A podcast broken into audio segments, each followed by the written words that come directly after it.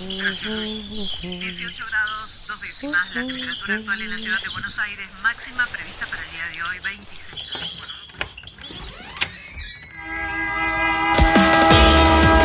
No tenemos agua, se nos corta la luz, no vivimos la dignamente. ciudad ninguna respuesta. Hubo una convocatoria. de trabajadores desocupados. Estamos en el Ministerio de Desarrollo Social de la que Ciudad de Buenos hacer Aires. unas, unas torres que denominan alto. vivan en una mejor ciudad, que los vecinos de Buenos Aires vivan en una mejor ciudad. Ninguna respuesta. Esto pasa en Buenos Aires. Escuelas, COVID, contagios y presencialidad suspendida. Ya pasaron dos meses del inicio de clases presenciales en las escuelas de la ciudad de Buenos Aires. En este momento, la ciudad de Buenos Aires está en los registros más altos de casos positivos por COVID. La Argentina ha entrado en la segunda ola. En la web del gobierno de la ciudad de Buenos Aires, una publicación dice todo lo que hay que saber sobre el inicio del ciclo lectivo 2021. Y como subtítulo debajo, la vuelta a las escuelas es posible cumpliendo los protocolos y respetando las condiciones de seguridad e higiene. ¿Se pueden cumplir los protocolos? ¿En qué condiciones se encuentran las escuelas? Jorge Adaro, secretario adjunto del sindicato docente ADEMIS, en declaraciones radiales describió cómo se encuentran las escuelas. Entonces, hoy la situación en las escuelas, ¿cuál es? Vos vas a cualquier escuela y te vas a encontrar con carteles que dice aislamiento en una burbuja, en 10 burbujas, en 5 burbujas. No hay escuela en la ciudad de Buenos Aires que no haya tenido que suspender en algún momento de estos dos meses la, la actividad de algún grupo escolar por este contagio, por posible contagio. Entonces la situación es verdaderamente compleja El día lunes 12, la ciudad de Buenos Aires registró 3.358 casos positivos de COVID, la cifra más alta de contagios desde que empezó la pandemia. Según un estudio de la Sociedad Argentina de Terapia Intensiva, SATI, la semana pasada en el AMBA, el porcentaje de camas de terapia intensiva ocupadas ascendió al 93%, de las cuales un 57% son pacientes con COVID. La decisión, tanto del gobierno nacional como del gobierno de la ciudad, de no suspender las clases presenciales se basa en la hipótesis de que las escuelas son lugares seguros y que, si hay que restringir la circulación de personas, se debe empezar por otras áreas. Y que la escuela con protocolos estrictos es un espacio de bajo riesgo de contagio. ¿no? Y esto lo confirma la evidencia, la experiencia construida a lo largo del 2020 y el 2021. Lo que nosotros del Ministerio de Educación en consenso con todas las jurisdicciones decimos que esa disminución de la circulación debe ser un proceso armónico, que no puede empezar por la escuela. Decir que queremos suspender la presencialidad en las escuelas y ver fotografías de bares eh, con gente sin cumplir ningún protocolo o algunos shoppings en sus patios de comunidad que están desbordados. Me parece que hay una enorme contradicción que tenemos que poner blanco sobre negro para establecer claramente las prioridades que son claras del gobierno nacional sería importante que también la tengan cada una de las jurisdicciones. El pedido de cierre de escuelas y continuidad educativa en la virtualidad responde a la cantidad de personas que moviliza la escuela. Es muchísimo mayor que cualquier otra actividad, como por ejemplo un shopping. Así lo explicaba en una entrevista radiofónica Eduardo López, secretario general de UTE. Pero, ¿qué es una escuela? Sobre todo donde no se cumplen los protocolos, eh, un espacio cerrado con mucha gente.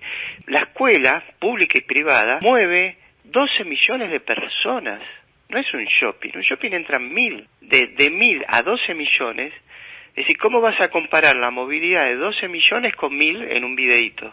Otro de los argumentos para no suspender la presencialidad en las escuelas es que las niñas no contagian y no se enferman. Sin embargo, las cifras muestran otra historia. Según Jorge Adaro, hasta la semana pasada se registraron por día 103 niñas contagiadas entre 0 y 19 años. Primero hay que desmontar el discurso de los niños no contagian ni se contagian.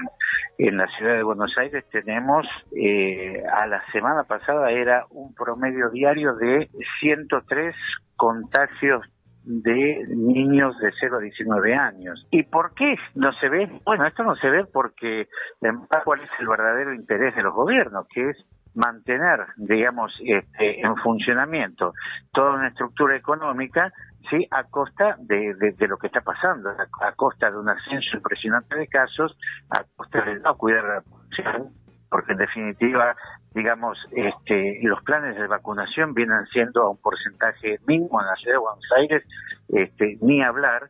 Entonces, la prioridad es esta, es que la escuela eh, funcione, digamos, como lugar de contención de, de, los niños para que las familias puedan seguir trabajando. ¿Qué pasa con el plan de vacunación para el personal de las escuelas? El gobierno de la ciudad comenzó el 10 de marzo, casi un mes después del inicio de clases, a vacunar a personal docente y no docente. Recordemos que la ciudad de Buenos Aires fue uno de los distritos que adelantó el inicio del ciclo lectivo. Pese al aumento de casos, la cantidad de personal vacunade es muy baja. Así lo explicó Mariana Escayola, secretaria general de ADEMIS, en diálogo con FM La Tribu. Es apenas un poco más del 10% si tomamos en cuenta a los docentes, si tomamos en cuenta docentes y auxiliares, eh, la cifra es menor se había abierto la inscripción para lo que era la primera etapa, que eran docentes de nivel inicial y de los primeros grados de la escuela primaria, más las conducciones. Eh, esa, esa franja no fue vacunada en su totalidad y aún no tenemos calendario previsto para la vacunación del resto de los docentes de primaria, de nivel medio, y, podemos seguir. Al bajo porcentaje de docentes y no docentes vacunados se le suma el aumento de casos COVID positivo. Según el gobierno de la ciudad de Buenos Aires, durante el primer mes de clases se registraron 1.215 contagios de 700.000 personas. El 60% fueron docentes y el 40% restante alumnos. Esta situación cambió durante el segundo mes de clases. Los casos acumulados de coronavirus alcanzaron a 5.006 docentes, no docentes y estudiantes. Esto significa que esta cifra es cuatro veces mayor al primer mes de presencialidad. Además, esta semana se conoció la triste noticia del primer estudiante fallecido por COVID. Se trata de William Marin, de 22 años, que cursaba el segundo año en una escuela pública de Almagro. Por el crecimiento exponencial de casos de coronavirus y la alarma en la ocupación de las camas de terapia intensiva, este miércoles los sindicatos docentes ADEMIS, UTCTERA realizaron un paro de actividades para exigir la suspensión temporal de clases presenciales en las escuelas.